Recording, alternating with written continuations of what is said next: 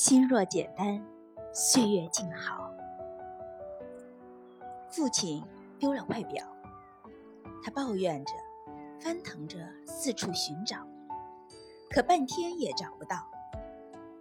等他出去了，儿子悄悄进屋，竟然没过多久就找到了表。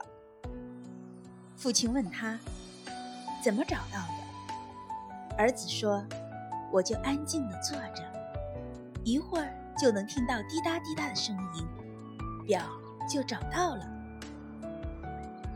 有时候，我们越是太过于执着于某件事情，反而越得不到自己想要的。把心静下来，才能看清事情的真相。既然活着，就要好好活着。